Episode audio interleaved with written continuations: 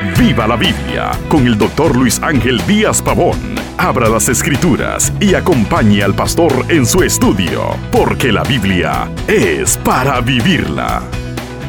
Hablé sobre las consecuencias del aborto y una mujer dijo, este es mi cuerpo, yo decido. Le pregunté, ¿se siente dueña de la vida de su hijo? El dador de la vida es Dios. El potencial que hay en nuestros cuerpos es de Dios. Hay quien anhela tener hijos y no ha podido.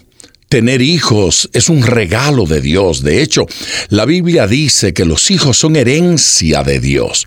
En Salmos 127, versículo 3 dice, He aquí, herencia de Jehová son los hijos, cosa de el fruto del vientre. Todo el que ha recibido una herencia se goza y se siente privilegiado. Esos son beneficios y cosa de que deben ser cuidados y valorados.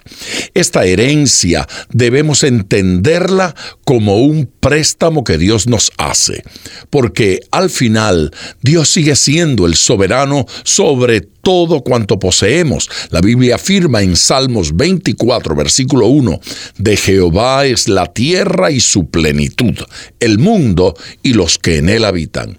Los niños están habitando este mundo desde el vientre de su madre. Dios como dueño de esa vida tiene total derecho, no nosotros. No tenemos derecho sobre la nuestra, cuanto menos sobre la de otro.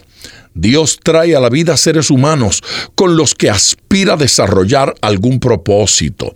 Cada ser humano está diseñado para cumplir un rol en el plan divino para la gloria de Dios. En Ezequiel capítulo 18, versículo 4 dice, He aquí que todas las almas son mías. Como el alma del Padre, así el alma del Hijo es mía. El alma que pecare, esa morirá.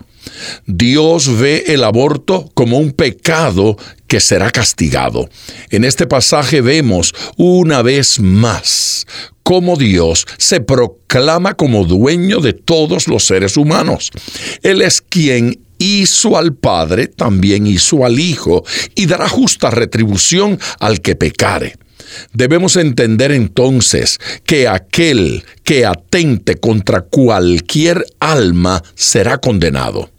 Colosenses capítulo 1 versículos 16 y 17 es otra evidencia del origen y propósito de toda vida.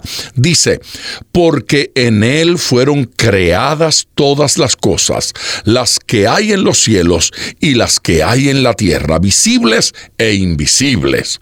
Todo fue creado por medio de Él y para Él. Un bebé en el vientre es una creación de Dios en esta tierra. Fue por el poder de Dios que llegó a existir y es para los fines y propósitos de Dios en este mundo.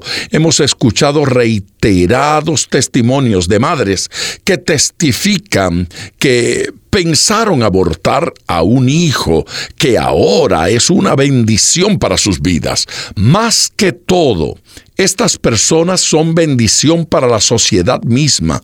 Incluso hay testimonios de algunos niños que pudieron ser abortados porque le dijeron a la madre que venían con algún problema, pero a pesar del problema con el que nacieron, venían con dones que el mundo ha reconocido.